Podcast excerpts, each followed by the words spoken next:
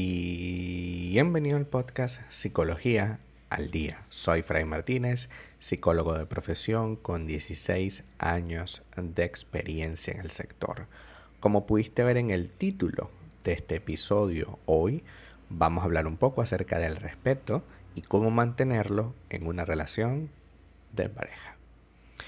El respeto es un tema muy importante, puesto que es uno de los pilares fundamentales de una relación sana, plena y feliz. Pero a veces este respeto se puede ver afectado por diferentes factores como el estrés en otro lado o en la misma relación, los conflictos en otro lado o en la misma relación y las diferencias de opinión que tengamos o la expectativa con respecto a nuestra relación de pareja. ¿Qué podemos hacer entonces para evitar que el respeto se pierda o se dañe? El primero de ellos es reconocer y valorar las cualidades y los esfuerzos de nuestra pareja. A veces damos por sentado lo que nuestra pareja hace por nosotros o por la relación y nos olvidamos que esta expresión de amor que significa mantener el respeto a pesar de las múltiples amenazas que eso puede tener con respecto a la tentación de caer en la señalización, la, la culpa, la responsabilidad solamente recae en una sola persona, a pesar de todas esas tendencias que son tan fáciles, ¿no? De echarte la culpa a ti, señalarte con el dedo, esta persona no lo hace. Y nosotros a veces damos por sentado que, bueno, eso es lo, eso es lo que tiene que hacer, ¿no?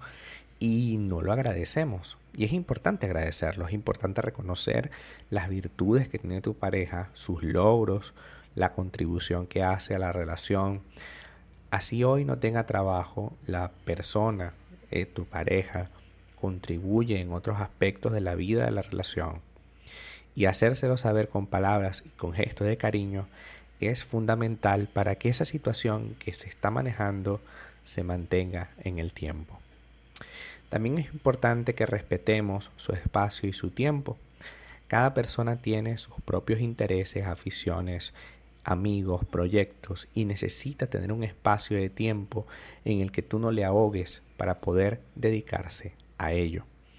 No debemos invadir su intimidad ni su espacio, puesto que controlar sus actividades o exigirle que esté siempre disponible y, al lado de nosotros es una falta de respeto.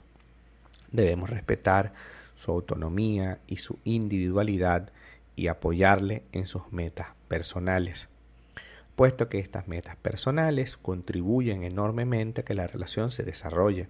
Si yo tengo un apéndice, una persona que depende de mí solamente para existir, tarde o temprano me sentiré raro de que no logro por sí solo o por sí sola ninguna actividad, sino que claro, como estuvo tan pendiente de mí, o como está tan pendiente de mí, o como yo la pongo tan dependiente de mí, entonces por supuesto voy a generar un conflicto de manera enorme.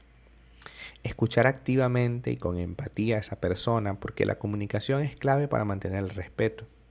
Entendiendo que debemos escuchar con atención lo que nuestra pareja nos dice, sin interrumpirle, sin juzgarle, y sin imponerle nuestra visión y nuestra opinión al respecto. Debemos ponernos siempre en su lugar y reconocer cuáles son sus necesidades. A veces nuestra pareja lo único que quiere es que nos le escuchemos nada más, sin, sin ofrecerle una opción. Yo creo que es importante entender que nosotros podemos resolver las cosas de una manera específica, ciertamente, pero es lo que funciona con nosotros. A veces nuestra pareja solamente quiere que la escuchemos y ya. Y si nosotros respetamos ese espacio que esta persona tiene para desahogarse con nosotros, pues bienvenido.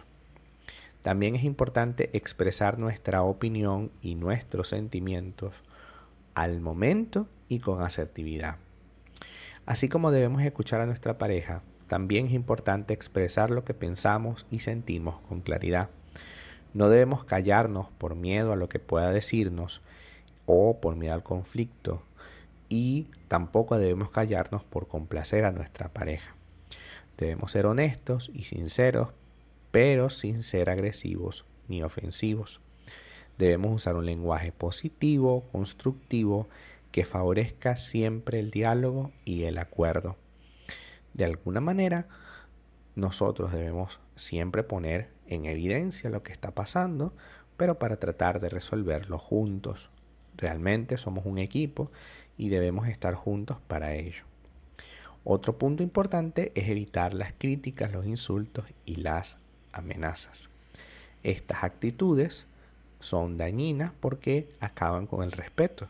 Si yo te critico, te insulto, te amenazo y genero una conflictividad enorme, lo único que voy a lograr es que exista resentimiento, desconfianza y miedo. ¿Debemos atacar la autoestima de nuestra pareja? No. Debemos señalarle, insultarle y amenazarle con irnos si no hace lo que nosotros queremos. No. Debemos tratarla con amabilidad, con consideración y cordialidad. Esta persona es esencial en tu vida personal. Es tu afecto, tu apoyo. ¿Cómo es posible que tu afecto y tu apoyo lo vayas a tratar tan mal? Hasta acá nuestro episodio del día de hoy. Muchísimas gracias por quedarte aquí hasta el final. Si deseas saber más sobre mi contenido, www.fraymartinez.com. Para consultas online, www.fraymartinez.com y también sígueme en mi Instagram, arroba fraymartinez20. Muchísimas gracias y hasta el próximo episodio.